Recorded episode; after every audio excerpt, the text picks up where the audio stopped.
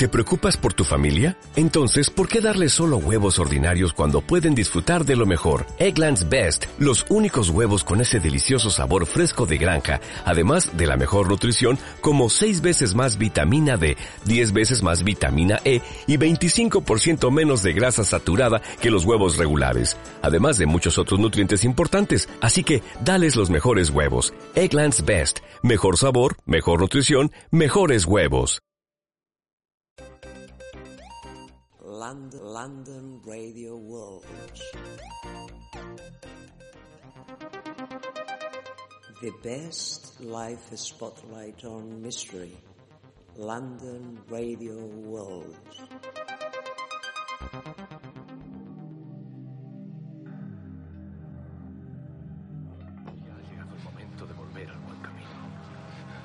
Su alma de nuevo ahora ha vuelto a encontrar la luz. Y ahora volverá a sentir la experiencia de la realidad. Esa realidad donde todas las cosas son claras como un cielo sin nubes. Y cuando está limpio, el intelecto es igual que un transparente vacío. Sin circunferencia ni centro. Ahora conózcase a sí mismo. Y permanezca en ese estado. Busque esa luz.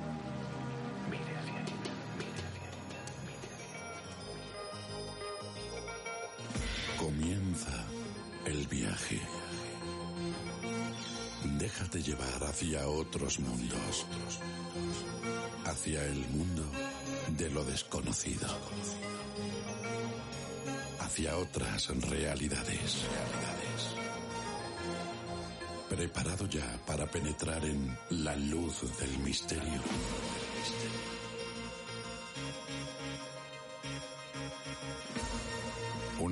Original dirigida y presentada por Julio Barroso.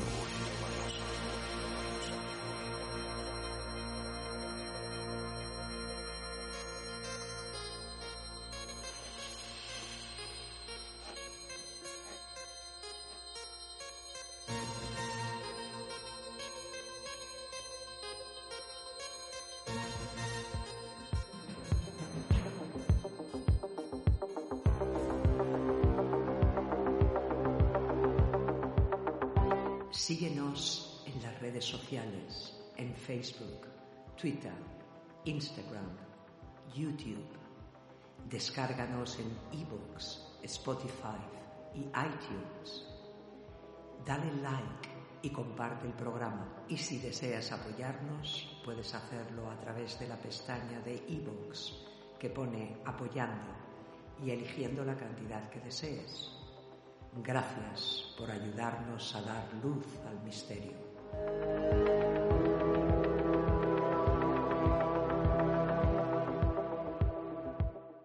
La luz del misterio con Julio Barroso.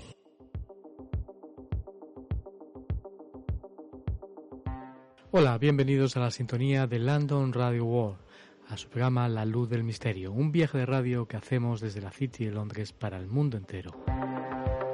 Un viaje que esta semana nos va a llevar a temas apasionantes. En primer lugar, nos hacemos eco de una noticia, de una información en medios de comunicación especializados científicos cuando apareció por primera vez la vida en nuestro planeta, unos 3.000 millones de años antes de lo que se pensaba, según ha revelado un nuevo estudio liderado por expertos de la University College de Londres, aquí en el Reino Unido, basado en el análisis de una roca de tamaño de un puño encontrada en Quebec, Canadá, se estima que tiene entre 3.750 y 4.280 millones de años. La piedra en cuestión es una de las rocas sedimentarias más antiguas que se conocen en la Tierra. Una vez fue un trozo de lecho marino y se depositó originalmente cerca de un sistema de respiraderos hidrotermales, donde las grietas en el lecho marino dejaban pasar aguas calentadas por magna que contenían grandes cantidades de hierro. Poco después de que se formara la Tierra, ahora, tras un extenso análisis adicional de la roca pues el estudio anterior no fue concluyente al respecto de los restos de origen biológico de vida temprana en nuestro planeta, los investigadores han descubierto dentro de la misma roca una estructura más grande y compleja que consiste en un tallo de un centímetro de largo con ramas paralelas en un lado, así como cientos de elipsoides a lo largo de los tubos y filamentos. La roca es de color rojo rosado con vetas negras oscuras y cuerdas blancas que las atraviesan. Es rica en sílice e hierro rojo brillante que contiene microfósiles tubulares y filamentosos. Además de analizar los especímenes de roca bajo varios microscopios ópticos y Raman que miden la dispersión de la luz, el equipo de investigación también recreó digitalmente secciones de la roca usando una supercomputadora que procesó miles de imágenes de dos de las pruebas de alta resolución. Si bien algunas de estas estructuras podrían haber sido creadas por recreaciones químicas aleatorias, lo más probable, según los científicos, es que el tallo en forma de árbol con ramas paralelas sea de origen biológico. Esto significa que la vida podría haber comenzado tan solo 300 millones de años después de que se formó la Tierra. En términos geológicos, esto es rápido, aproximadamente un giro del Sol alrededor de la galaxia, explica el geoquímico Dominique Papinayou de la University College de Londres y coautor del trabajo que publica la revista Science Advance. Las primeras huellas de vida en la Tierra, hasta ahora la evidencia más antigua conocida de vida en la Tierra, había sido una roca de 3.460 millones de años de edad, hallada en Australia Occidental, que contenía fósiles microscópicos parecidos a gusanos. Estos nuevos hallazgos sugieren que una variedad de vida microbiana pudo haber existido en la Tierra primordial. Según las palabras de los investigadores, estos hallazgos tienen implicaciones para la posibilidad de vida extraterrestre. Si la vida emerge relativamente rápido, dadas las condiciones adecuadas, esto aumenta la posibilidad de que exista vida en otros planetas.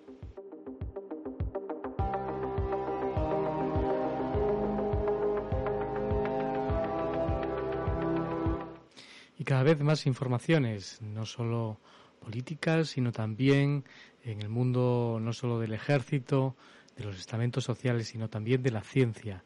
Nos está diciendo que eh, puede haber vida seguramente en muchos otros lugares del cosmos, en otros lugares, en otros universos. Cada vez la ciencia nos aporta más datos sobre esta cuestión. Y hoy vamos a realizar un viaje muy especial, un viaje eh, de documentación e información que eh, trajimos desde Perú hace varias semanas, en ese programa especial que realizábamos en directo más de cinco horas de radio desde las líneas de Nazca. Estuvimos, eh, lógicamente, haciendo también eh, durante un tiempo investigaciones sobre el mundo de las momias de Nazca, ese controvertido tema y esa controvertida cuestión que trae de cabeza a, mucha gente. Eh, por un lado a detractores y por otro lado también a gente que sigue de cerca realmente en serio la investigación, el estudio. Nosotros vamos a querer conocer más datos sobre la actualidad de las momias tridáctilas eh, y además vamos a entrar en la universidad en donde están las momias. Allí pudimos estar, bueno, en las redes sociales, realmente quien está con nosotros en la luz del misterio, quien nos sigue, si no lo haces, síguenos porque vas a estar al tanto de todo lo que ocurra alrededor del equipo de la luz del misterio. Eh, ya enseñábamos que estuvimos también en la Universidad de Ica, en la Universidad Nacional eh, San Luis Gonzaga, que eh, custodia las momias de Nazca y es la universidad que, una de las tres que está estudiando estas momias tridáctilas. Además estuvimos también conversando en la ciudad de Lima, en Miraflores, con uno de los mejores periodistas que ha seguido la información de cerca desde el principio del hallazgo de las momias de Nazca. Él es Joy Mantilla. Con él estuvimos largo y tendido conversando sobre estas momias, sobre la actualidad, sobre el seguimiento, sobre el estudio en la universidad y lo que va a deparar realmente este hallazgo que eh, hace ya algunos años se descubrió por parte de Mario, de Leandro Rivera, este guaquero, eh, bueno, pues que ya está sentenciado. Hoy hablaremos también sobre la sentencia con Joyce Mantilla y hablaremos también in situ. Entramos en la Universidad de Ica para conocer mejor a través de eh, uno de los portavoces de la investigación, el doctor Roger Zúñiga. Nos atendió de una manera encantadora, nos recibió con mil amores y bueno, eh, respondió a todas las preguntas que yo le hice. Nos enseñó además las momias que custodian allí en la Universidad de Ica. Fue apasionante realmente, un viaje que vamos a contar en este eh, emocionante eh, experiencia de comunicación que es la luz del misterio de hoy. Ya sabes que también cuando termine la emisión vas a poder escuchar a través de las redes sociales, descargarte tantas veces como quieras el programa de hoy o los anteriores programas en la eh, fonoteca de iVoox, de Spotify, eh, de YouTube o también de iTunes. Además, eh, podrás incluso ver las imágenes eh, algo que hemos preparado también para YouTube, especialmente las momias de Nazca en la universidad. Ese es el título del programa y el título de un vídeo especial eh, que hemos preparado también para eh, YouTube y para las redes sociales, que podrás ver y visionar, lógicamente, en cuanto se emita la luz del misterio. El viaje de hoy comienza de esta manera la verdad sobre las momias tridáctilas las momias de Nazca en la universidad. En octubre del 2016 he venido a tocar a la puerta del Instituto Incari con una historia increíble y con unos objetos aún más increíbles. Y hemos empezado a estudiarla y al mismo tiempo a investigar para saber más de esta historia y primero si se trataba de un, de un fraude. Y no, hasta la fecha no hemos encontrado esta, esta falla.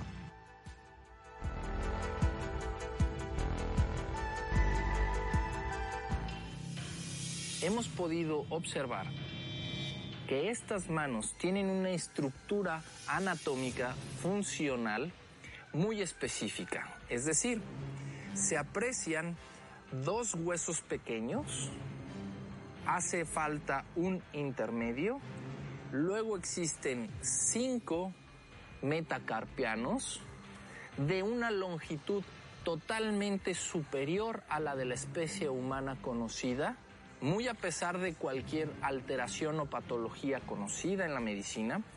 Y estos cinco metacarpianos terminan fundiéndose a través de tres cojinetes, es decir, tienen una longitud muy superior a la de la especie humana. Para nosotros, lo corto de nuestros dedos requiere de tener un dedo opositor que nos permita la prensión para sujetar las cosas. En cambio, en esta mano analizada, su longitud y sus seis falanges le permitirían una cobertura de envolver para poder tomar las cosas.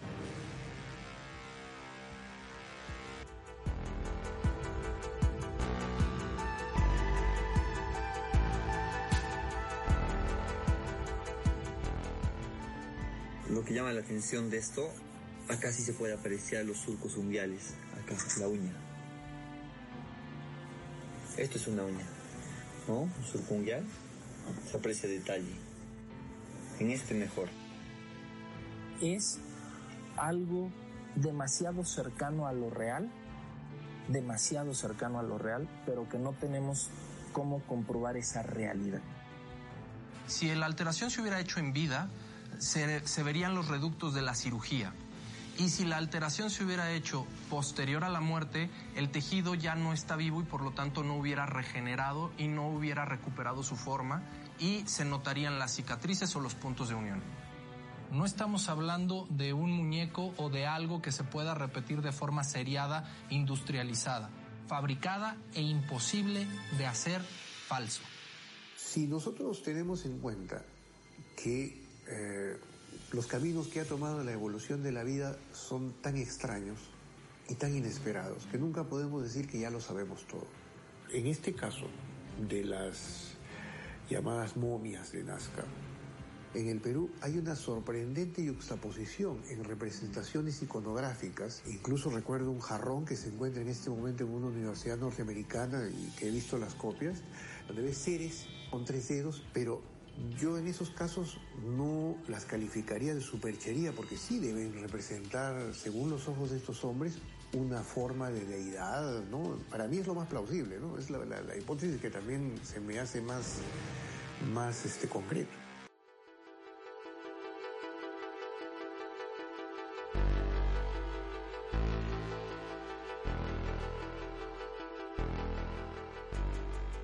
El misterio continúa en la luz del misterio con Julio Barroso.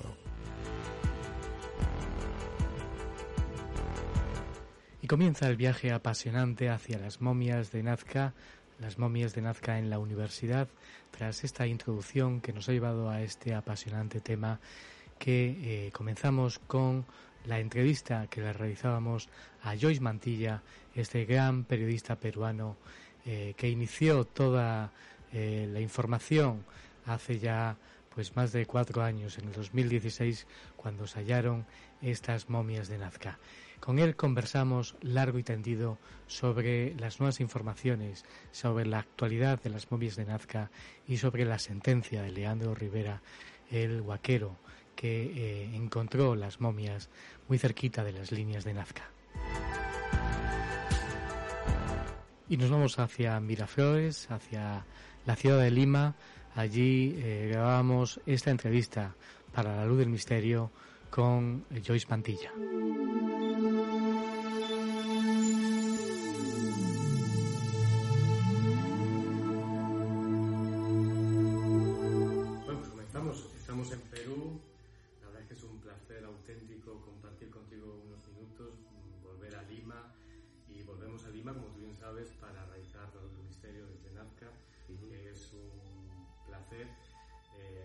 Y una pena no poder contar contigo, pero bueno, hemos tenido un momento que tú te has dejado un poco entrever, hemos coincidido aquí en Miraflores y vamos a conversar un poco sobre la actualidad. Hay muchas cuestiones interesantes que yo he visto, primeramente me estabas comentando el tema del comunicado, un comunicado sorpresa que llevó a unos periodistas de Nazca, de forma fortuita, perdón, de, de ICA, de la zona de Ica y que bueno, que hay muchos, no sé si ya hay respuesta un poco de sentido, porque había muchos interrogantes cuando tú hiciste directo eh, esta semana pasada. Y eh, había cuestiones muy interesantes que yo querría eh, comentarte que decías sobre el tema de la investigación de las dos universidades, bueno, dos eran de aquí y una de fuera, sobre algo que se había introducido incluso en la madre María, que está embarazada y que eh, se había tocado incluso eh, el tema del feto, comentabas. Claro, eh, Luisa, Luisa, La pequeña, la pequeña centímetros. Cuestiones muy interesantes que ibas conectando y que yo escuché y dije, bueno, cada vez se va acercando sorpresas más interesantes de las momias que nos van descubriendo y que yo creo que son apasionantes. En primer lugar, el comunicado, que me decías tú que estaba, eh, que es una pena, lógicamente, que Leandro Rivera le haya impuesto cinco años de cárcel, Bueno, de alguna manera era, era casi obvio, no era de esperarse, ¿no? En mi opinión, me parece excesivo, pero alguna sanción tenía que poner, tampoco... Bueno, pero 5.000 soles tal vez era, estaba obvio, pero a lo mejor cinco años de cárcel, pues no era son cuatro años de prisión suspendida, digamos. No, se cumplen en prisión, se, cumplen en libertad, pero tiene que estar cada 30 días marcando su, este, su presencia en, dentro de la ciudad, ¿no? Con un control biométrico y su firma de que no se ha ido del país, de que se mantiene acá. Lo hace en libertad. A mí me pareció excesivo, pero de todas maneras tenía que poner una sanción. Tampoco, o sea, alterado, según la, de la, la- alterado el paisaje arqueológico, alterado el monumento arqueológico, entonces algunas sanciones tenían que caer. Me parece excesiva, pero en fin, es, eso lo determina la ley, es mi opinión y no es nada más que eso. ¿Tú has podido hablar con él? Sí, le, le comenté, lo llamé luego de eso hace como un par de semanas y me dijo, bueno, sí que lo iba a apelar. Y en ese momento están en esa situación, está apelando, o sea, su, su abogado ha apelado la sentencia a ver si se puede rebajar algo, o la reparación civil, o el tiempo, o ambos, ¿no? Para rebajarlos un poco. Ellos saben de que de todas maneras tiene que alguna Sí, sanción. Leandro Rivera tiene experiencia, yo creo no es una cosa, eh, una situación para él es peculiar o particular porque es llamativa la sentencia. Yo he podido hablar con él en algunas ocasiones, mucho antes, sobre todo para, para poder entrevistarlo en algún misterio, y es un- una persona peculiar. una persona peculiar. Sí, no solamente habla bastante rápido, sino que tiene evidentemente un concepto muy, muy De vida, de de las cosas. de las cosas, Sí. sí, sí, Ujú. sí. Eh, bueno, el hecho es que nos sorprendió que, o sea, yo llamé la atención en la conferencia que se, que se hizo en la misma en el mismo corazón de Nazca, en el municipio de Nazca, por el municipio segundo foro provincial, internacional. el segundo foro nacional de Nazca, entonces este llamé la atención, les comenté que había salido esa sentencia, los medios no lo habían recogido y a partir de ahí salió una noticia en un diario de importante circulación en Inca, que es Diario Correo, y de ahí toma la noticia y la tergiversa un diario digital de la misma región de Ica, donde pone que lo sentenciaron por fraude de las momias. Entonces dije, ¿qué cosa pasó? O sea, si el diario Correo, que es el diario que estuvo presente, me entrevista y habla de la sentencia, Mario, por daño al, al monumento arqueológico, que tiene que ver el monumento con las momias. Yo lo llamé a este joven periodista del diario digital La Lupa y lo llamé porque está tergiversando mi información. Yo no he dicho que haya sido sancionado por fraude. He Tiene dicho relación con el youtuber, este chaval joven que eh, habla contigo otra vez por teléfono y te habla en presencia y él pues simplemente se adhiere de que son falsas, de Sí, que él- es el él está aparece la lupa Sí. del logo, Sí, es el que tú te refieres. Sí, él es, él es, él es. Y, él, y él se nutre de este desinformador anónimo que se hace llamar Luca. Lo que pasa es que yo percibo, la sensación que percibo es como periodista, yo, yo realmente de historia, yo también percibo que él no quiere salirse de su historia. No. Decir, por eso, eso vi que mal periodista estaba haciendo porque estaba poco abierto a la situación de una entrevista. Claro. En la entrevista tú tienes que, lógicamente, dar y recibir, pero él simplemente estaba intentando recibir información, pero con sus, fíjate, con su forma eh, Claro, hasta cierto punto, digamos, es, es totalmente No, pero válido que él tenga su punto de vista, pero que no...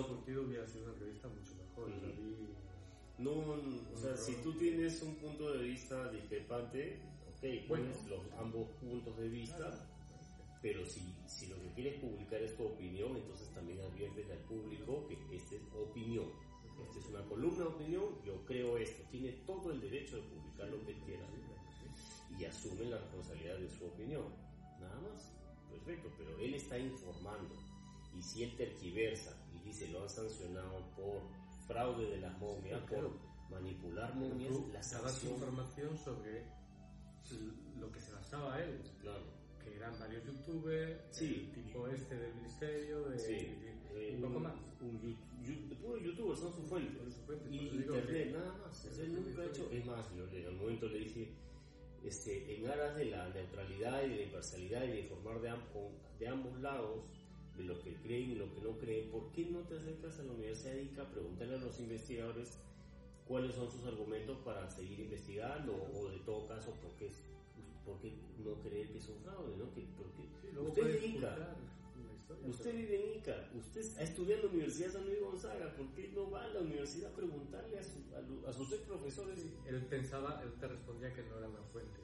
¿Cómo no va a ser una fuente? Claro, claro, Si están, investigando. Claro, eso ya, pero me sorprendía que dijera que no era una fuente, sino que eran los otros. Por eso Es digo que estaba lado. sesgado por una información que no era incluso ni cierta, ni real, ni verdadera. No estaba Y totalmente... él no exponía, porque lo usual era exponer varias eh, ideas y luego él podría emitir valores. Y luego ya el oyente o el telespectador que opina. Claro, yo no, o sea, tampoco es que me quiera poner de ejemplo, pero si tú te das cuenta en mis reportajes incluso pongo la posición de los otros. Los otros señores dicen esto, esto, esto. Ya está. Y, pero tenemos esto que responde acá, en fin, o sea. Eh, pero el chico, bueno, pues no, las, pero de todas maneras me sirvió para, para darme cuenta de que verdaderamente la desinformación que se inicia con una persona que no da la cara, que no firma su diagnóstico, que nadie sabe a qué se dedica, eso ha contaminado a los youtubers porque él se lo ha llevado a los youtubers, a dos youtubers que tienen bastante sintonía, digamos, seguidores, y eso ha servido para esparcirlo a desinformados y gente que solo investiga por YouTube y por internet y redes sociales y puros memes y ellos luego se ponen frente al micrófono con esa base. Miren, el youtuber dice tal cosa y, cuál es la fuente de información es. Pero el señor de la fiscalía ha dicho, pero usted sabe qué cosa es lo que está analizando el señor de la fiscalía. Es un muñequito de 20 centímetros, eso no son las monjas que están en la universidad. No, pero es que él ha dicho que puros dichos no tienes ni un documento, en fin, ya, ya pasó esa historia. Vamos a la cuestión del comunicado, que me decías tú que ya tenías un poco ya así. Sí, a raíz de ese, de ese incidente, de la sentencia contra Leandro, eh, me comuniqué con la oficina de comunicaciones, hablé con alguien de la oficina de comunicaciones del Ministerio de Cultura en Lima, es una persona que tiene amplia experiencia como reportera, me conoce, me conoce de la cancha, sabe, sabe quién soy yo y yo sé quién es esta persona. Y me confirmó que en efecto alguien de ICA les pide un pronunciamiento respecto a la sentencia de Leandro. Entonces ellos han emitido en sus oficinas un comunicado, pero no lo han publicado como oficialmente se hace, sino que han optado por un camino que si bien es cierto no es ilegal, porque no hay una norma que les prohíba, es como decir, estoy haciendo algo que la ley no me prohíbe. Así que lo puedo hacer, aunque no es oficial, porque no aparece en sus medios, digamos, en la página web, en sus comunicados oficiales. Es una forma alternativa de contener una crisis, le llaman. Cuando hay una crisis mediática, ellos pueden optar por enviarle una información muy específica a un medio de comunicación. Como el ejemplo que te puse hace un rato, ¿no? el Ministerio de Salud ha sacado un comunicado porque en, el programa dominical un, programa periodístico denunció un tema de unos jabones de mala calidad que estaban afectando la salud en no sé qué sector. Entonces el, el, Ministerio de Salud ha sacado un comunicado específico y se lo ha enviado a ese medio de comunicación nada más. Porque es para controlar un poco la crisis. Parece un poco subversivo, es una cosa un poco por detrás de las tiendas tampoco, depende también del lenguaje que utilice ese comunicado, puede ser un poco más positivo o negativo, decir, porque hay comunicados que se hacen desde el punto de vista de la tienda y si es subversivo para coartar un poco el, movimiento de los periodistas o para que tengan una imagen uniforme de lo que quiere que el ministerio. Exacto, lo que pasa es que cuando no es un hecho tan público como ese de los jabones, el que no lo vio no se entera. En cambio, de esta manera he hablado ya con tres expertos, directores de comunicaciones que han trabajado en varios ministerios y me han explicado esto. Y tienen muchas, digamos, bastante solvencia su explicación, aunque no es lo, no es lo que no es lo que corresponde legalmente, tampoco le puede caer una sanción por haberlo hecho porque no es ilegal porque no está prohibido, digamos, ¿no? Y como dicen en las normas, lo que nadie te prohíbe tampoco lo puedes dejar de hacer. El lenguaje, tú has mostrado el comunicado, el lenguaje no es... Ah, eso sí, ese es otro tema, el contenido es otra cosa, pero ya verifiqué de que es, está dentro, entre la es como tratar de establecer una línea entre la luz y la sombra, ¿no? Está en un lugar, en el limbo, digamos, en el filo de la navaja, entre lo legal y lo ilegal, ¿no? Porque si bien es cierto, no aparecen sus fuentes oficiales de comunicación. Es que, mm. perdóname, que vengo de, de española y luego en Inglaterra, eh, decir, un director de comunicación, incluso de un organismo público, no puede hacer todo por delante. Sí, pues toda información, de todo lo que sale de un ministerio se considera información pública y debería ser conocido por todos. Pero como te digo, en situaciones de crisis, como en el Perú no está reglamentado eso, eh, digamos, es un área entre claroscura en la cual como no está prohibido hacer ese tipo de comunicados de contención de crisis, se hacen de una manera alternativa, digamos, pero sí es el es salió de las oficinas y lo ellos lo consideran oficial. Eso lo has confirmado tú que salió de las oficinas, que está claro. No es alguien que a lo mejor quiso no. pasar por el Ministerio de Cultura. No, no, no. Ellos me lo han confirmado, lo tengo hasta por escrito. Me han dicho, sí, es oficial, salió de nuestras oficinas. Porque tú, tú habías pedido una... Eh, una entrevista. Una entrevista pública, una entrevista con ellos. Sí, todavía están decidiendo a quién ponen, a quién ponen para responder, para responder, porque hay un montón de temas. Entre ellos, el detalle comunicado es que decían que ellos habían hecho la denuncia contra Leandro Rivera por eh, sustracción o obtención y manipulación de restos humanos. Entonces ahí el toque salta, ¿no? ¿Cómo sabe el ministerio que lo que sacó Leandro, los cuerpos que ha sacado y que están estudiándose en la universidad son humanos? Y eso tal veremos, todavía ahí se ha quedado la comunicación, van a ver cómo responden esto. Ya me dijeron, bueno, no es ilegal, no es exactamente oficial, pero sí es una forma en que la que damos información. El comunicado, digamos, no es ilegal, pero el contenido sí tiene que soportarlo de alguna forma. Ok, eh, es un, para contener una crisis, pero ¿cuál sería realmente tú piensas el objetivo? Es no querer hacer más escándalo del tema de momias de Nazca, ¿no? No y a, hacerlo... Y a, callar, y a callar a los periodistas. Tranquilizarlos, sí, ya toma tu comunicado, ya mastícalo, difúndelo por ahí entre tus allegados, las personas de tu entorno, tu público objetivo, y queda ahí, ¿no? Sale pues a nivel como el ministro se pronuncia porque tampoco tienen todas las herramientas, o sea, nunca han querido sentarse con los, con los de la universidad ni con los primeros investigadores. Siempre han sido, como le dije a este periodista, un par de asientos vacíos, donde se les ha invitado, nunca han querido ir, no han querido ir al Congreso, no han querido dar conferencia de prensa, a la primera, a la segunda, a ningún lado han querido ir. Entonces, por eso ahora cuando se les pide documentos oficiales, vamos a ver qué cosa dicen. Yo supongo que se van a basar en el muñequito que está en la fiscalía, que es un parte del hallazgo, o en alguna mano suelta que también se halló en el hallazgo y que probablemente haya sido acondicionada, le, han recondicionado los dedos para poder replicar lo que veían en las momias, pero esos no son objetos de estudio en la universidad. Y eso es lo que hay que dejar bien claro. Lo que está en la universidad son cuerpos completos.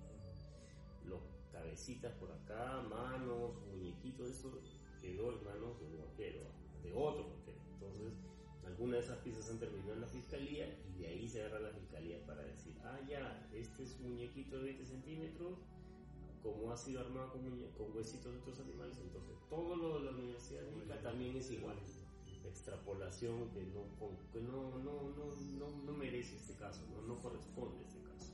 Eh, hay informaciones nuevas que tú comentabas también ese, información de un directo con el comunicado, que son muy interesantes, del estudio de las momias en la Universidad de Ica. Creo que se había introducido algo incluso en la momia eh, que está embarazada, en la pequeñita, y, y, que se había llegado incluso hasta uno de los huevos sí. he visto que era Que era, sí. Tres datos que sacamos de la, de la nueva... De, lo que pasa es que hay una, hay una segunda universidad que se está involucrando y para empezar un trato directo y hacer un convenio ya de, en, todo, en toda ley, lo que querían ellos primero es venir a, la Universidad de Ica para hacer sus propias indagaciones preliminares. A ver si verdaderamente no lo van a ¿Por qué este comunicado te ha pagado a ti eh, te lo pregunto a nivel personal, yo recuerdo que antes del comunicado, antes de saber la sentencia, que algo se esperaba que iba a ocurrir con Leandro Rivera, pero eh, tú estabas muy ilusionado, muy entusiasmado y se propagó por las redes sociales y todos nos entusiasmamos porque estábamos un poco involucrados en el interés de estas momias y era que ya había habido una universidad que había ya dicho que eran reales estas momias y que tú tenías ya información incluso pues, lógicamente el expediente que no querías mostrar. Lima y eso se apagó, no sé por qué. no, lo que pasa es que de pronto cayó lo de la no, lo que pasa es que lo de la sentencia a mí me lo de la sentencia y la tergiversación es lo que me molestó mucho. Pero no, yo sigo en la misma, con el mismo entusiasmo lo que está saliendo de esta segunda universidad, ¿no? Porque es una universidad que nunca ha tenido nada que ver con el caso porque los profesionales que vienen de ahí tienen muy alto nivel y porque es de Perú, sí, y, por, porque ellos han ido a la, a la universidad, lo que han debido hacer hace mucho tiempo los del Ministerio de Cultura o los estos arqueólogos y toda esta gente que habla muchas cosas impropias del caso, eh, han debido hacer eso. Se pusieron en contacto con los de la Universidad de Ica, coordinaron, han venido, se, se fueron hasta Ica, tomaron sus propias muestras y han llevado a su universidad para pasarlo por los equipos más complejos que ellos tienen, más sofisticados y más avanzados que ellos tienen. Y de ahí, de ahí ha salido información que para mí ya me permitió certificar de que esto es auténtico. Ellos no han puesto ningún documento todavía, son reales, simplemente con los datos que salen, para mí ya es... que son estos tres datos, Sí, que te dije, el, el primero que al tomar muestras de uno de los seres pequeños, de 60 centímetros, de la cabeza, tronco y de extremidades, todas las células son idénticas, son del mismo cuerpo. Hay integridad. No es que sea cabeza de alpaca o, eso es otra cosa, no. Pues ya, una vez que descartas que la cabeza y todo el resto del cuerpo es del mismo ser, ya ese es un tremendo gol, esa es una tremenda noticia para mí. El segundo dato, que es el importante, es que, como tú mencionabas, al tomar muestras del interior del vientre de Luisa, que es la que tiene el vientre abultado, de las formas eh, ovoides, si hay dos embarazadas, hay dos en gestación. Y dentro de este de, de Luisa, hay dos hay tres huevos. Hay tres huevos. Sí, de uno sacaron material interno y según los desinformadores que creían que eso eran piedras, que eran metales algo así, no, es material biológico, es un huevo gestación. Y las tomografías del equipo ruso nos permitieron ver ya en, anteriores ocasiones que al interior hay una formación, una estructura que parece la de un feto, de un ser de pocas semanas de formación, y eso lo he puesto en, el video mismo de la presentación de NAFE y también está en mis redes sociales también. Y el tercer dato es el hallazgo de un metal que es más extraño, el más denso, el más resistente y el más caro y el más difícil de encontrar en el planeta, que es el osmio. Metal que en aleación con el cobre le da una resistencia eh, y un soporte que no tendría de por sí solo ni el cobre, ni, el acero, ni nada. Entonces, el osmio eh, se descubrió hace 200 años en promedio, 215, 210 años más o menos pero en el implante que tiene más de mil años de, antigüedad, más de mil años de antigüedad, ya lo usan. Es una cosa sorprendente, o sea, si recién nuestra tecnología lo ha descubierto hace 200 años, hace más de mil años, ¿quién les enseñó a utilizar el osmio? Aparte que es tan extraño y tan escaso en el planeta. Aparte para obtenerlo necesitas procesar 10.000 toneladas de platino para obtener solo 30 gramos de osmio. Es increíble y se utilizó al principio el osmio para las primeras bombillas incandescentes, para los filamentos, y últimamente se utiliza el osmio para la industria espacial, en los transbordadores, en los satélites, y este osmio ya está incorporado en ese implante metálico de esa momia que tiene más de 1100 años.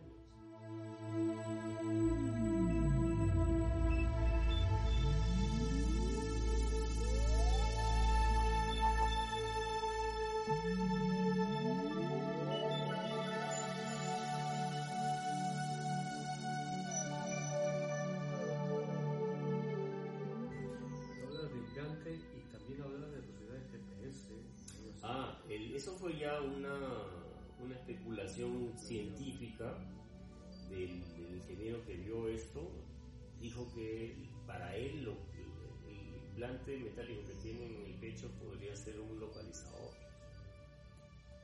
Porque es tremendo, eso me dejó, me dejó frío. No, ya con, eso, con esos tres datos, para mí ya el, caso no, no, no da marcha atrás.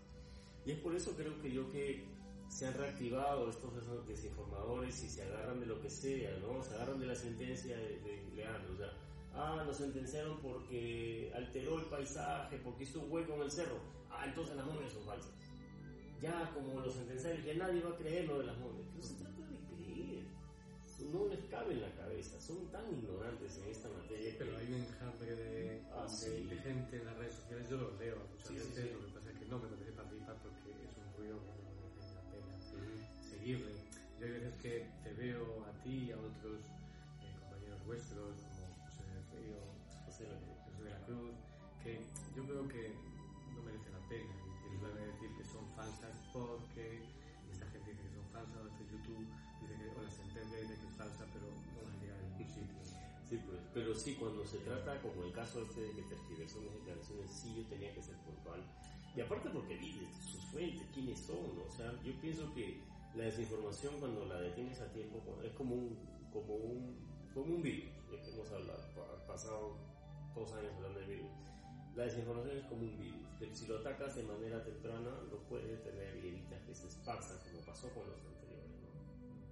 Bueno, tengo mi forma de ver, a lo mejor yo no le hubiera dado ninguna entrevista a, este, a, este, esta persona, a este, joven periodista, o sea, de la lupa, a lo mejor, pero para que se pare a lo mejor la promoción, yo creo que tú le has dado bastante promoción, a lo mejor ayuda a contribuir a que sea más conocido, por lo menos yo ya le he visto. Sí, de mala manera, sí. sí Tristemente, ¿no?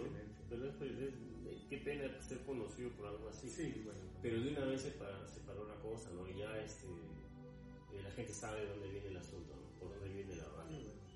Ya para terminar, uh -huh. yo quería preguntarte un poco eh, hacia dónde van ya eh, tú, las expectativas que tú tienes sobre hacia dónde va este, esta historia, eh, las investigaciones de la Universidad de, de Ica, en la otra universidad. Eh, ahora es interesante ver, bueno, nosotros hemos venido eh, a, aquí a hacer un programa especial, homenajear a la de Nazca, Maya Renge, pero,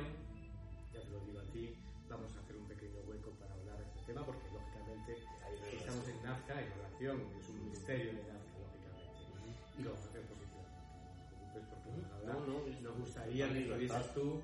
No, pero ya sabemos todo, ya que decir, estamos en el mismo terreno y ya eh, hemos dado mucha información que yo ya eh, he contrastado y he visto gracias a ti y a otros investigadores y lógicamente pues no tiene, no tiene eh, visos de ser de buscar en otros lados la historia lógicamente. Pero no sé hasta dónde crees tú que pueda llegar esta expectativa, porque yo pienso lo habéis dicho también vosotros, que sistema lógicamente nunca va a permitir eh, buscar la verdad. Había que reescribir, como ocurre con la arqueología, como ocurre con todos estos misterios, había que reescribir toda la historia realmente. Y yo creo que es complicado.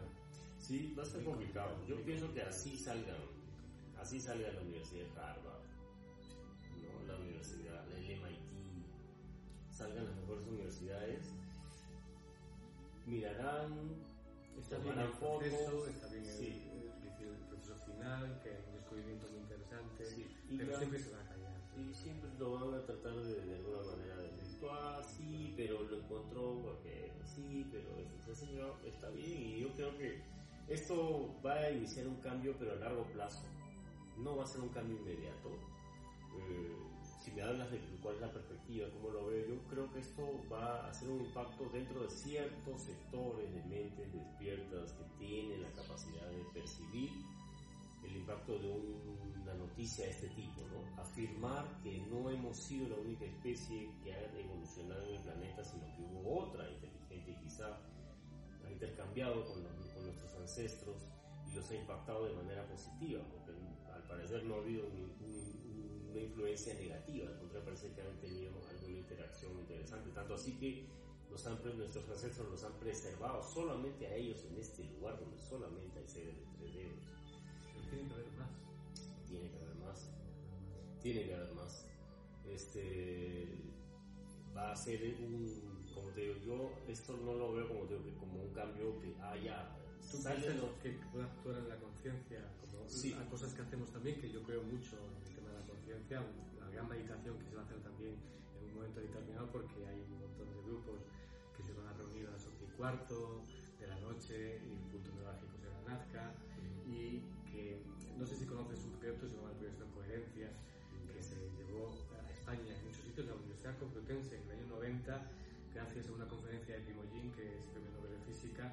Él reunía junto con un equipo de profesores a 100 personas en, una, en un pabellón progresivo y hacían una meditación que se llama Maharashi y eh, buscaban que esa gente que está meditando pusiera en un punto determinado de la geografía, del paro, de la delincuencia y parece ser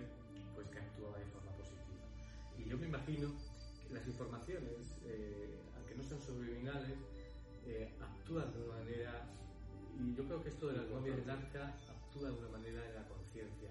Parece sigilosa, parece que, que no es eh, importante, pero está actuando ahí de una manera sí, en la conciencia. Yo creo que sí, yo creo que como lo mencioné en una entrevista, yo creo que el tema de de Nazca es un catalizador que va a generar eh, una serie de consecuencias que van a ir cayendo como dominó, uno tras otro así. Y uno de ellos es, por ejemplo, una, una revisión de la, de la posición del hombre, de lo que conocemos como evolución inteligente.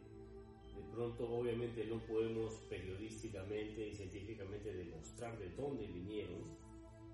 Tenemos que empezar buscando primero en nuestra, en nuestra tierra. De pronto es una especie, como mencionaba antes, que se desarrolló en paralelo a los primates, pero bajo tierra probablemente, lejos de la vista de los demás, pueden proceder muy probablemente de un linaje de reptil. Ahora, si se desarrollaron paralelos a los, a los primates o fueron traídos de fuera, eso es algo que tendrá que desarrollarse más adelante. De pronto, si se sigue buscando debajo de Nazca, en algún lugar aparecerá un objeto que los trajo. ¿Qué se sabe? No, no podemos cerrar la mente, pero sí yo creo que vamos a ver tridáctilos en todas partes, vamos a, a comenzar a entender muchas más cosas. Y si llegamos a un conocimiento más profundo de este tema, yo creo que va a ser de gran impacto, pero no de manera inmediata, ¿no? Salen los resultados, se hacen públicos y todo va a tener que rehacerse luego, no, va a ser un cambio que tomará algunos años, ¿no? Bastante. Bastantes años, por lo menos unas décadas. Y también ponte en posición, se obtienen positivos, Ujú. ¿cuánto crees que en dos años, tres años podrá haber resultados eh, totales de, de las momias? Pero resultados preliminares sí van a haber en algunos meses. Yo espero que antes de que acabe el año. Resultados preliminares que te digan, por lo menos, señores, no hemos visto ningún fraude, más bien hemos encontrado cosas muy interesantes y vamos a empezar a investigar de manera que los, mucho más los investigadores hagan un comunicado. Sí, van a tener que hacer una conferencia de prensa, van a tener que hacer una- algo público. No hemos encontrado fraude, hemos encontrado seres orgánicos, hemos encontrado esto, esto, esto, esto, metales, avances tecnológicos que no corresponden a la época en que se han hecho, que están avanzados más de mil años. O sea, todo eso yo creo que va a ser de impacto, pero todavía no va a ser definitivo. Ahora tenemos que buscar este, su alimentación, ubicarnos en el contexto, hablar, hablar con Mario para que nos diga el lugar exacto donde se encontró, de pronto se hacen nuevas excavaciones, eso es un proceso largo, pero está empezando ahora y yo creo que va a ser de gran impacto, ya no lo veremos de pronto nosotros, de pronto lo verán nuestros hijos, pero será el comienzo de un cambio de paradigma en el planeta, o sea, no es poca cosa, no te encuentras No, con no, algo no, así no, todos los y que nos lleva mucho tiempo, lógicamente.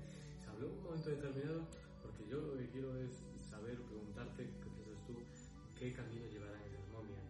Se habló de un posible museo Sí. Yo creo que sería lo adecuado. Evidentemente tenemos que tener, este, ya he notado en este congreso la participación de, de muchas entidades, muchas organizaciones, desde la Cámara de Comercio, eh, la Cámara de Turismo, lo- las asociaciones de empresarios, hoteleros, las, las aerolíneas que trabajan sobre el tema de las líneas de Nazca, o sea, hay mucha gente que se está involucrando de esta manera, de manera, evidentemente porque les atrae la posibilidad de, de- de atraer un turismo súper motivado y que paga lo que necesite pagar por lograr un- una experiencia de este tipo, ¿no? Porque si comparamos con otros destinos, eh, Nazca tiene ya de por sí muchísimas razones para ser visitada, pero con este agregado se va a volver un punto atractivo para... Lo que también te diría es que no, que no sea parecido a Roswell. No. Lógicamente, porque no me- Roswell es otra historia comercial. Claro, netamente comercial. eso realmente en un principio de una historia. Claro, de una leyenda. Una leyenda que puede haber sido real algunas cuestiones, pero... Es probablemente que sea real, pero siempre quedará esa Sí, realidad, claro, ¿no? En es cambio acá tenemos, acá tenemos los restos, los cadáveres, se les puede analizar desde diferentes puntos de vista, ¿no? Desde lo orgánico, desde lo biológico, desde los implantes, o sea, lo puedes ver desde distintas áreas, ¿no?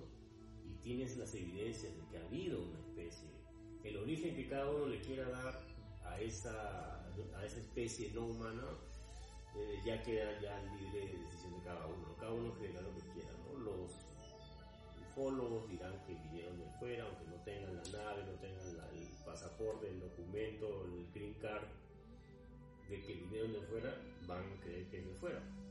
Otros creerán que es una especie que se desarrolló paralelo con nosotros, en fin. Pero yo creo que por ese lado va a tener mucho más éxito pensando que pueden haber llegado de fuera, al no tener características, porque hay algunas características que incluso los hacen como que no adaptados a la, atmósfera terrestre.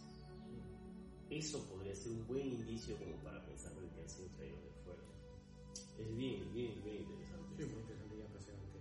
Bueno, te agradezco enormemente todas las ocasiones que has tenido de participar en el misterio, de, de darme una entrevista y te agradezco enormemente. Y bueno, desde el principio eh, que yo contacté contigo, además íbamos a vernos en Lima, yo estaba en Cuzco y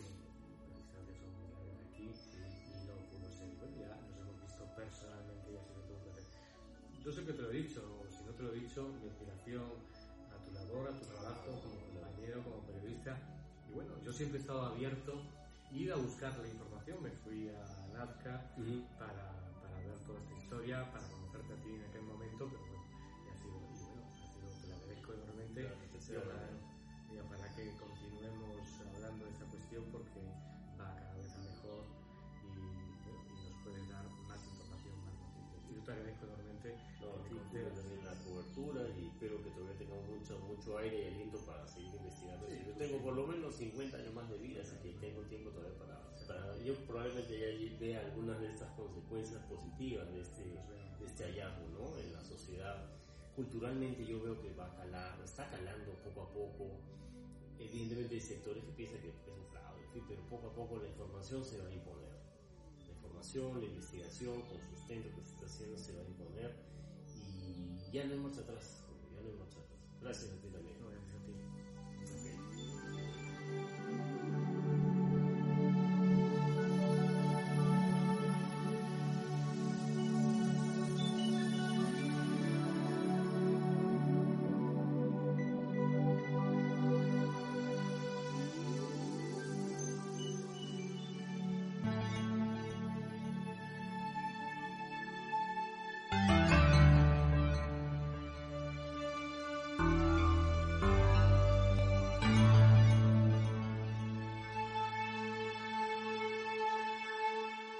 Semana realiza un viaje sorprendente hacia otras realidades en la luz del misterio.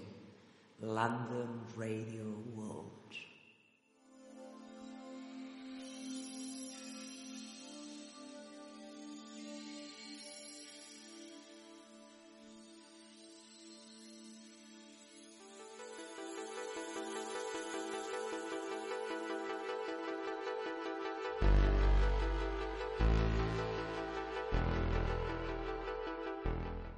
Misterio continúa en la luz del misterio con Julio Barroso.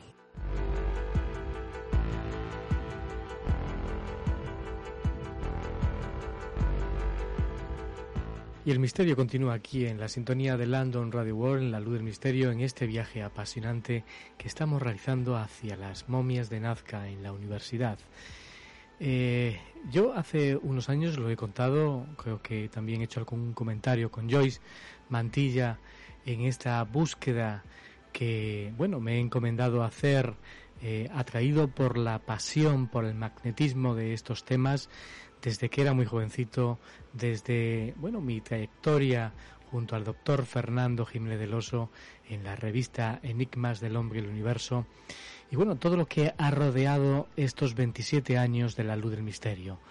Eh, hace algunos años, en el 2019, yo eh, realizaba el tercer viaje hacia el Perú y con la intención de verme con aquella gente que eh, se había topado con este gran misterio, este hallazgo de las momias de Nazca y bueno, pues contacté con un montón de gente, eh, con Thierry Yamín, con Joyce Mantilla, eh, e incluso, bueno, pues eh, me cité en Nazca con Ana María Cogorno, la albacea actual de las líneas de Nazca, nuestra madrina que fue de ese gran programa el pasado 14 de mayo que fue, bueno, pues un deleite.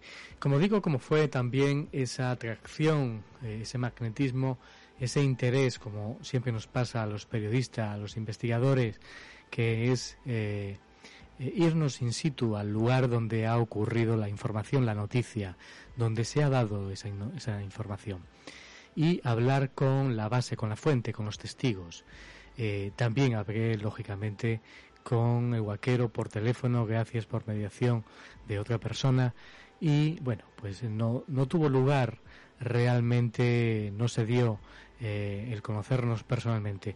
Luego tuvimos otras conversaciones estando aquí en Londres porque íbamos a entrevistarlo en un momento determinado y bueno, ya se lo comentaba también a Joyce Mantilla.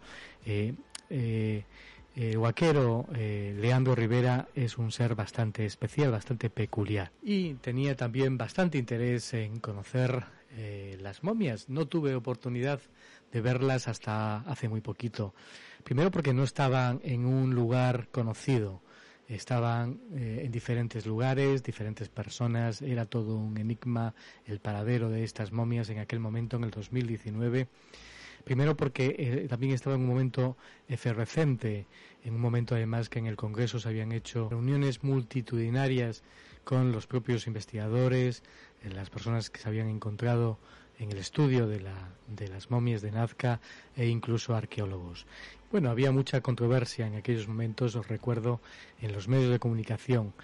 Y eh, es tan apasionante el momento en el que yo he vivido, me he encontrado en este viaje, en este cuarto viaje hacia el Perú, donde he tenido oportunidad de, eh, gracias a Joyce Mantilla, gracias a, a Roger Zúñiga, que es el doctor Roger Zúñiga, que nos enseñó las momias y nos habló de ellas, nos mostró realmente el misterio. Aquí queremos darlo a conocer y eh, lo que allí grabamos in situ en la Universidad de Ica, la Universidad Nacional San Luis Gonzaga. Es apasionante.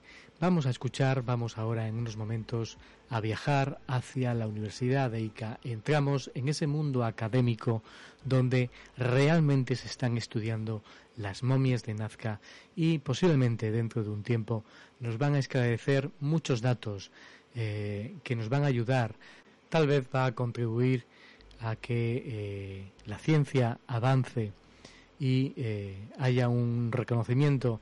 Tal vez, como siempre ocurre, la comunidad científica también es un mundo bastante grande y habrá gente de la comunidad científica que sea detractor y gente de la comunidad científica que esté interesada en descubrir, en estudiar y que haya descubierto nuevos datos y que los dé un sentido.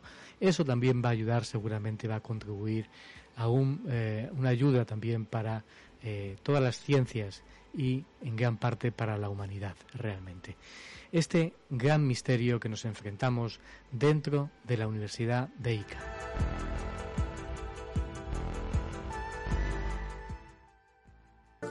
Ok, podemos exactamente, que se sintiera cómodo, sin máscara, podamos hablar un poquito.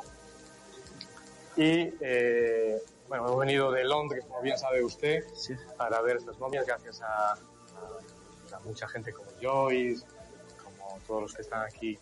Yo he seguido las momias, hemos seguido La Luz del Misterio. La Luz del Misterio es un programa de radio que empezó en España hace 27 años y ahora se emite desde London Radio World, en la ciudad de Londres. Y hemos seguido las momias intensamente. Yo vine hace dos años aquí también en busca de informaciones y hace eh, escasos días, hace unas horas, estuve con Joyce, estuvimos grabando con él y me contó nuevas informaciones. A pesar, aparte de cómo están surgiendo el tema del atestado, de la de, Rivera, eh, del comunicado que eh, ha cursado, que ha enviado el Ministerio de Cultura a diferentes periodistas de la zona. Aparte de eso, hay cosas muy interesantes que yo creo que podemos hablar, conversar unos minutos sobre lo último que está sucediendo eh, sobre las momias, las últimas investigaciones.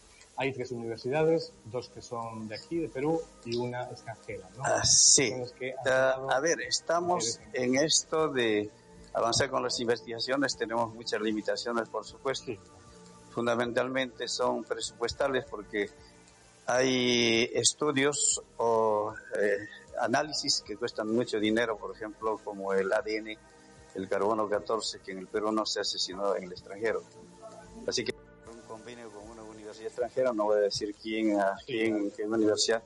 Hasta ahora tenemos propuestas de algunas, este, uh, ¿qué le digo?, uh, instituciones privadas también que quieren participar en esto. Eh, esto depende de, la, de las uh, uh, autoridades, fundamentalmente el rector, que tenga la voluntad de firmar un convenio con ellos, porque ellos están esperando ya con todo dinero, con todo, porque ellos tienen a la universidad no le va a gastar absolutamente nada esto, ¿no? Son las instituciones, tanto estatales como privadas del extranjero, que quieren participar en esto porque tienen mucho interés de saber realmente de qué se trata, ¿no? Entonces, Lógicamente, el interés, claro, que podamos conocer, saber que si esta, eh, estas momias proceden de una etnia que desconocemos, que pudo haber convivido con... Eh... Uh, eso es lo que queremos saber realmente. Mire, eh, lo que queremos en primer lugar es descartar si todo nos indica de que nos aproximamos a, lo, a la verdad pero no podemos afirmar mientras no concluyamos con los estudios claro, definitivos, ¿no? Sí, sí, yo creo que sí, y, y, no queremos decir incluso hasta dónde vamos a avanzar nuestras investigaciones, porque inmediatamente se dice un poco de esto, no la prensa internacional, sino la prensa nacional y local sobre todo, no con argucias un poco absurdas, sí, uh, tratan de, de, de, destruir, ¿no? Sí, tratan además de introducirse también que la gente... Eh, las redes sociales intente propagar esa información. Claro, porque eh, yo decía, sí, pues mm, no solamente con eso hacen daño a las personas, bueno, las personas de repente podemos soportar estas sí, cosas, que... pero la institución es lo principal, ¿no? Entonces, las autoridades de la institución tienen temor de hacer algún convenio, alguna cosa, porque van a, le van a dar duro, por supuesto, ¿no? Claro que van a dar, pero, pero imagínese, doctor Zúñiga, que son verdaderas, una cuestión clara que es la cuestión de la conciencia, el efecto mental que puede causar. Eso. Sí, sí, sí. sí y tratan, yo creo que ese efecto que está ocurriendo con la prensa, determinado tipo de prensa nacional e internacional, que ya de por sí a priori dice que son falsas, sí, pues. quiere causar ese efecto contrario en la mentalidad. Claro, probablemente eh, hayan varias razones, varias razones por esto, ¿no? De repente protagonismo de algunos uh, periodistas y al, en, al, en, algunos uh, de repente ya con fines un poco más allá de la situación personal, como usted dice, puede esto cambiar la, la concepción del mundo, ¿no? Entonces uh, tenemos religiones en el mundo que son demasiadamente, eh, a ver, con la cabeza estrecha, cerrada, que no quieren aceptar de que el universo es grandísimo y eh, la Tierra es apenas un pequeño, una, una peque un pequeño grano de arena en el tremendo desierto. Y en estos sistemas solares igual. Y hay tantos sistemas solares, miles de millones de sistemas solares. ¿Y por qué no puede haber vida en otros lugares, no? Ahora, usted decía, probablemente sean especímenes, si son ciertas especímenes que vivieron en la Tierra y son especímenes nuevos que todavía no lo hemos descubierto, porque hay muchas cosas que todavía el humano no ha descubierto. Estamos fuera de nuestra, de nuestra tierra ya a, a, este, aventurándonos a, a, recorrer el universo, ¿no? Estamos iniciando, pero todavía no hemos terminado de investigar las cosas que tenemos en, en la tierra, ¿no? Sí, pues así es. Eh, eh, en el punto que nos encontramos, eh, de la, me parece que hay una otra momia que es que me habló Joy hace un, unas horas, eh, comentándome sobre los tres huevitos que se había introducido una especie de lámina. Ah, sí, eh, se trata, mire, hay una momia, una momia, un, un reptiloide, lo, lo, que le llamamos a estos pequeños seres de 60 centímetros aproximadamente. Hay una que se llama, que le han puesto como por nombre Josefina. Josefina Esa tiene tres huevos. A Josefina parece que no le hicieron ningún estudio, no, no sabemos dónde está este espécimen, pero por las indagaciones que tenemos, está por ahí, que ofrecieron, si es que comprobamos, uh, de repente, ¿no? De repente, porque cuando las investigaciones son no oficiales, ahí viene el problema, ¿no? Porque las investigaciones sobre estos seres en el extranjero, por un conjunto de instituciones, que no quiero decir el nombre, ¿no? Entonces han invalidado esos, esos resultados, porque porque dicen que son traficantes y una serie de cosas. No lo sé si serán o no, es cuestión de, de los que dicen eso, ¿no?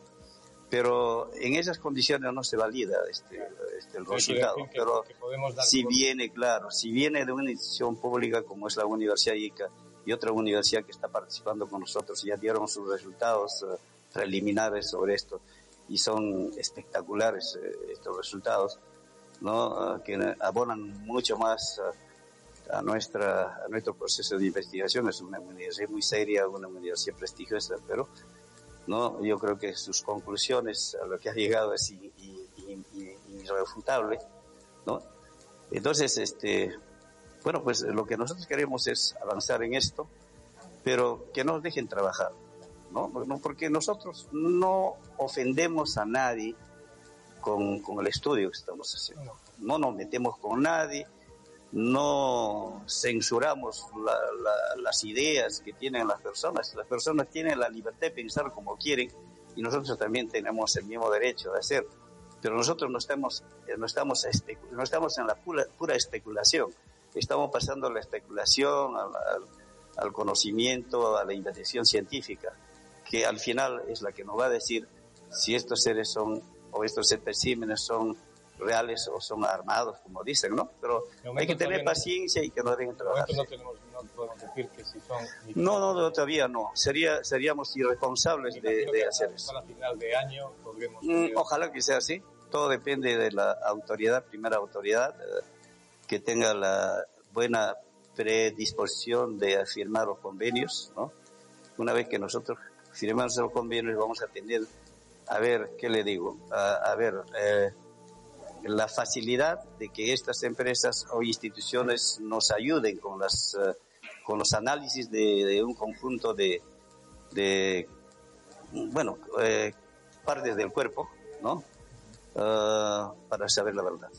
Hace poco usted dio con Josep ah. recordar la información de una de las universidades que ya había respondido que eran impactantes y que de momento no se decía qué universidad, pero que... Sí, claro, sí, sí, sí, sí, sí, son, son interesantes, son interesantes, ¿no? Un pequeño resumen de esos resultados. bueno, mire, eh, ¿qué nos dicen estos resultados? ¿Cuál es el resultado de esto? Primero se, decía, se dice hasta ahora, que estos pequeños seres han sido armados con cabeza de llama, con cabeza de perro, con hueso de niño, eh, aves, etcétera, ¿no? Hace un Frankenstein no moderno, por supuesto, porque ni siquiera eh, dicen que es antiguo, porque sí le puedo decir con toda, con toda este, certeza de que estos pequeños seres, así como María, son seres que no son de esta época, mejor dicho, no han sido, si han sido falsificados, no han sido falsificados en esta época. ¿Qué ¿Carbono 14? Sí, claro, por supuesto, por la antigüedad misma, ¿no? Por la forma como se ve, los olores y estas cosas, ¿no? Hay características que se conocen, ¿no? Eh, además, hemos visto este, eh, la, en la radiografía, tomografía, de que eh, la, composición de los huesos, ¿no? La disposición de los huesos, de las articulaciones son, pues, sorprendentes, ¿no? No, no, no hay ningún signo. Aparte de eso, dicen que el cuerpo ha sido, de este muñeco ha sido envuelto con plástico, con cartón, este, las articulaciones con alambres, no se encuentra nada de eso. Además, cuando nosotros hemos hecho la limpieza de todo el cuerpo, no hemos encontrado ninguna junta, ninguna sutura, porque cuando se cubre el cuerpo con algo siempre hay junta, una sutura, no, pero no hay, no existe esto. Entonces, alguien pudo haberlo puesto a algo como un mameluco, no lo sé, ¿no? Podría ser, quizás, no sé. Bueno, entonces se hizo, eh, este, se tomó eh, eh, muestras de la cabeza de Albert, de la cabeza, del cuerpo y del fémur y se ha llevado a una universidad para hacer un estudio bioquímico. Y resulta que eh, eh, el análisis ha hecho de que estos, estos, uh, a ver, estas muestras no son muestras orgánicas, en primer lugar, la piel, los huesos, y pertenecen a un mismo individuo. Para empezar, ¿no? un mismo individuo. No es que... que está compuesto este, sí, sí, exacto. Sí. Y eh, eh, se hizo también un análisis de la placa que tiene. Los injertos. Claro, sí, la placa que tiene en, este. ¿A qué conclusión se ha llegado? Se ha llegado a la conclusión de que esas placas son este, metálicas, pero entonces, eh, eh, en primer lugar, es un, una aleación de cobre con estaño, que es bronce. No es cierto de que tiene oro, plata, esta cosa, no. Pero sí hablamos de que el, la placa esta consta de dos, de dos láminas que van paralelas, haciendo como un sándwich, ¿no? Pero cerrada, ¿no? Eh, o sea, las dos placas en el, en, el, en el interior existe una cavidad vacía. Ahora, esa cavidad vacía pues está lleno de, de algún, algún sistema de circuitos, no se sabe, porque cuando hicimos el corte se vio eso como la celda de un radiador, más o menos. Pero cuando ya se hizo el corte verdadero para llevar las muestras, lo que han encontrado en las caras inferiores de estas láminas de bronce se ha encontrado osmio. El osmio, por lo que estaba averiguando, se ha descubierto en, en 1803, me parece. Y posteriormente eso recién se le ha dado utilidad. ¿En qué se utilizó el osmio? En, en equipo de comunicación. Entonces, los que hicieron este análisis me dijeron, mínimamente estos aparatos eran aparatos de localización o comunicación, ¿no? No sabemos. ¿Con qué propósito? Pero lo más curioso es que, ¿cómo es que un falsificador de, nuestra, de nuestro tiempo puede atreverse a conseguir osmio para hacerle ¿no? esa placa interior, ¿no? Es, es, imposible, porque el osmio es escasísimo. Claro que sí, pero alguien si ha hecho esto, está riéndose, está todavía jugando con nosotros. Claro, pero tiene que ser un genio para hacer eso. Para, hacer, sí, porque primero hay que conseguir el osmio, el osmio carísimo y escaso, ¿no? ¿Cómo lo consigue y cómo es que logra? Porque el osmio no se derrite a altas temperaturas, más de 1800 creo, ¿no? Y es un, es un metal un poco venenoso, ¿no?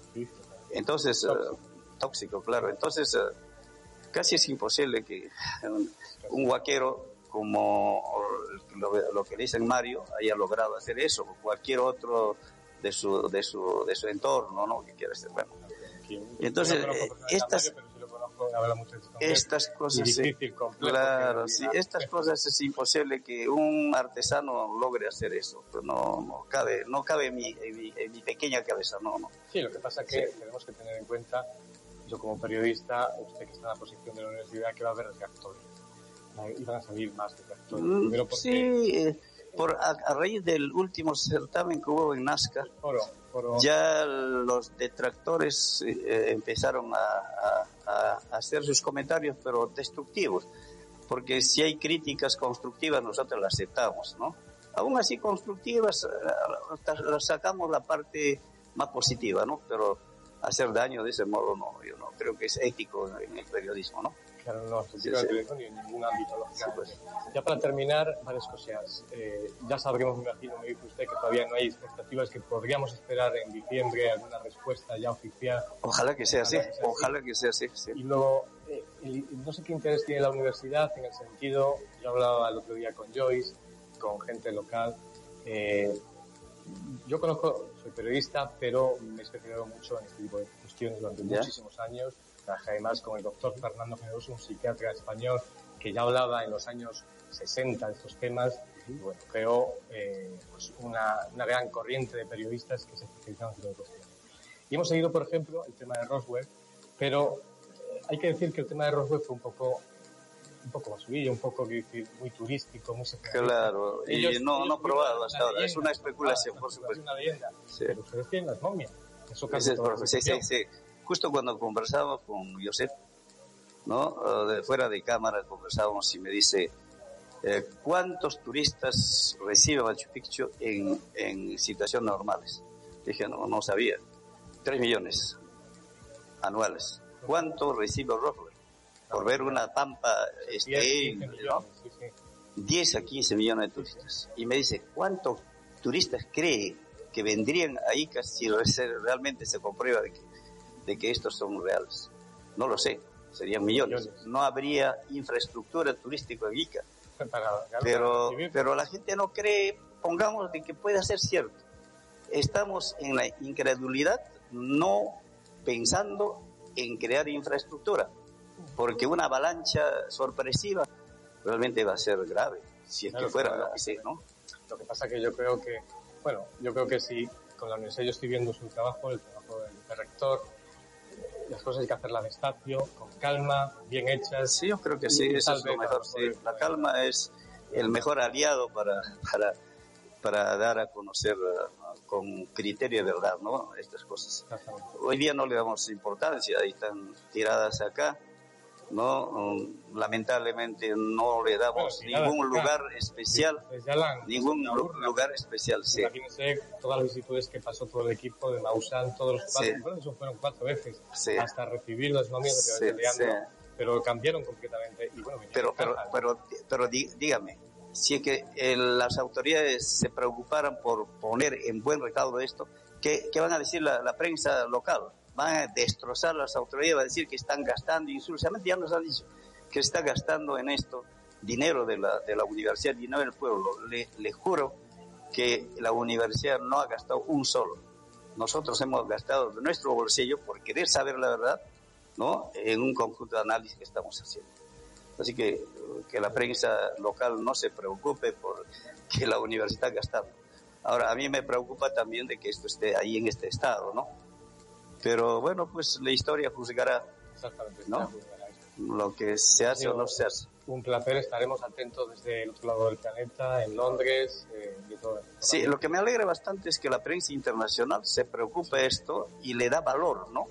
De tal modo que la Universidad de Ica esté en, en boca de todo el mundo, ¿no? Una universidad que tiene problemas, indudablemente, ha tenido problemas con las autoridades, todo esto, pero esta es la carta de presentación. No vayan a decir después que esto es un, ¿qué le digo?, cortina de humo porque hay problemas en la universidad. Esto es al margen de la politiquería barata que hacen en esta universidad.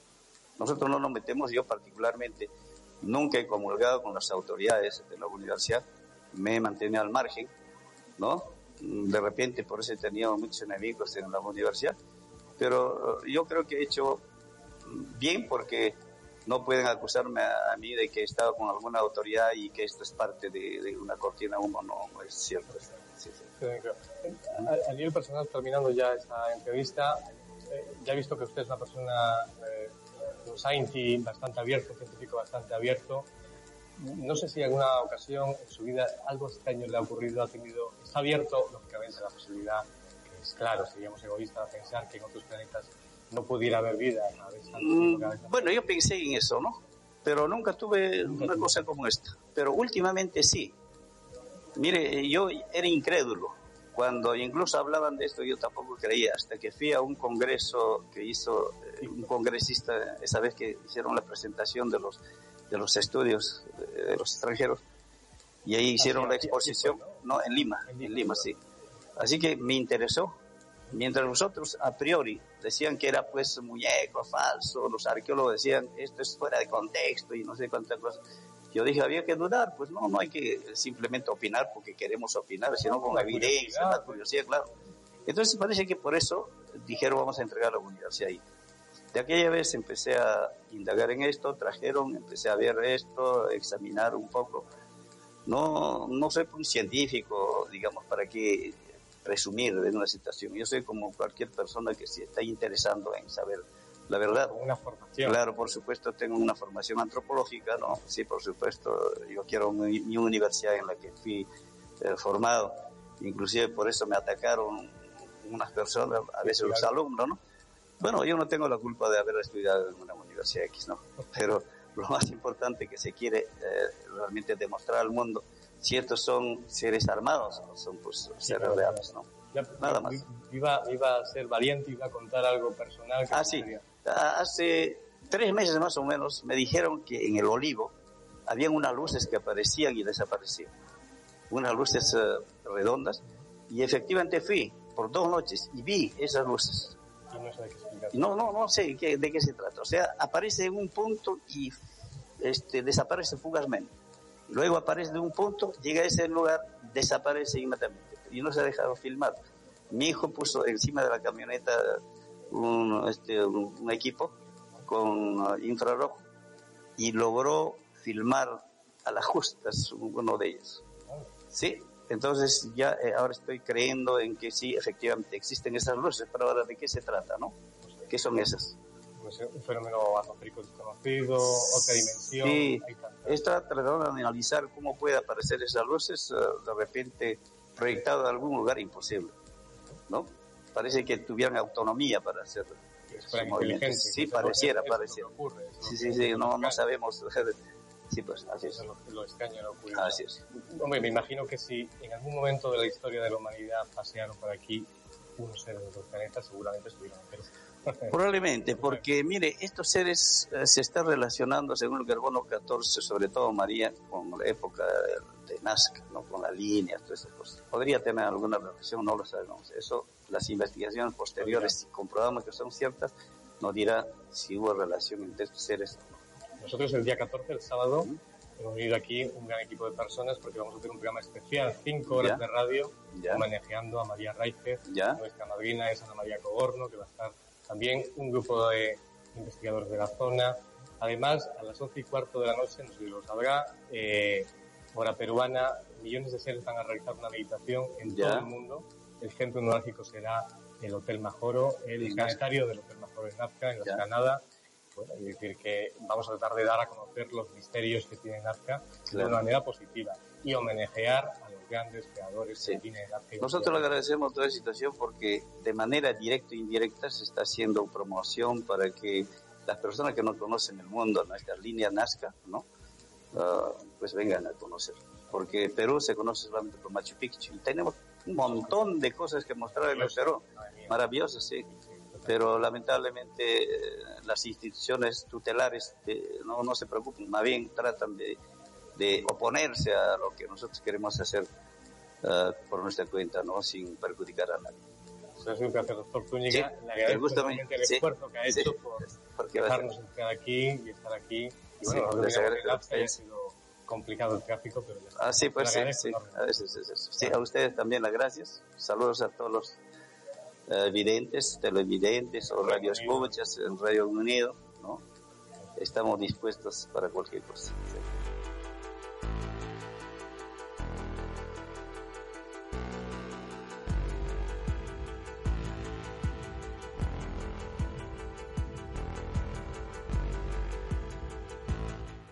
Síguenos en las redes sociales, en Facebook, Twitter, Instagram, YouTube Descárganos en iVoox, Spotify y iTunes. Dale like y comparte el programa. Y si deseas apoyarnos, puedes hacerlo a través de la pestaña de iVoox que pone apoyando y eligiendo la cantidad que desees. Gracias por ayudarnos a dar luz al misterio.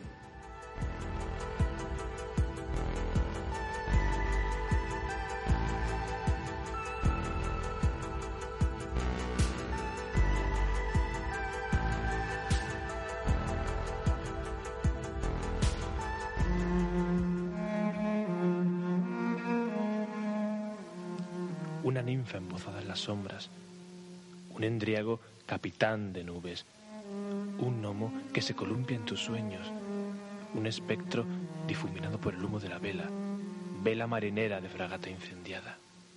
Y es que, por fortuna, el mundo no es tan solo lo que cada alborada hayamos constreñido por el marco de nuestra ventana.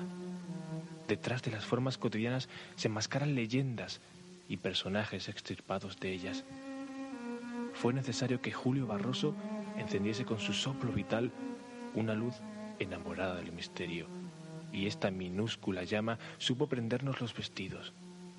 Ahora, desnudos ya del traje rutinario, dame la mano, ninfa, endriago, gnomo, espectro.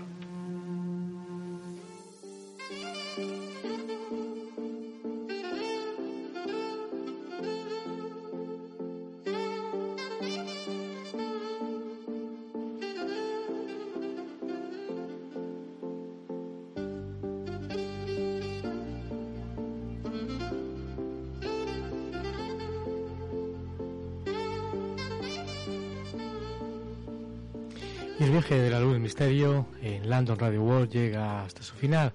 Eh, por esta semana hemos viajado al mundo de las momias de Nazca, hemos entrado realmente en la universidad para conocer in situ qué se está realizando, cuál es el estudio sobre estas momias y eh, ayudando a descubrir realmente el misterio. Porque eso es lo que nos apasiona, descubrir el misterio. Apasionados por todo este tipo de cuestiones y por dar luz, lógicamente, al misterio, es nuestro objetivo primordial. Eh, nos esperan eh, una serie de experiencias únicas de radio aquí en Lando Radio World. Eh, sorpresas mágicas las próximas semanas. No te las pierdas por nada del mundo, porque te vas a sorprender. Ya sabes, te deseo lo mejor y de todo corazón que pases una mágica semana. Saludos.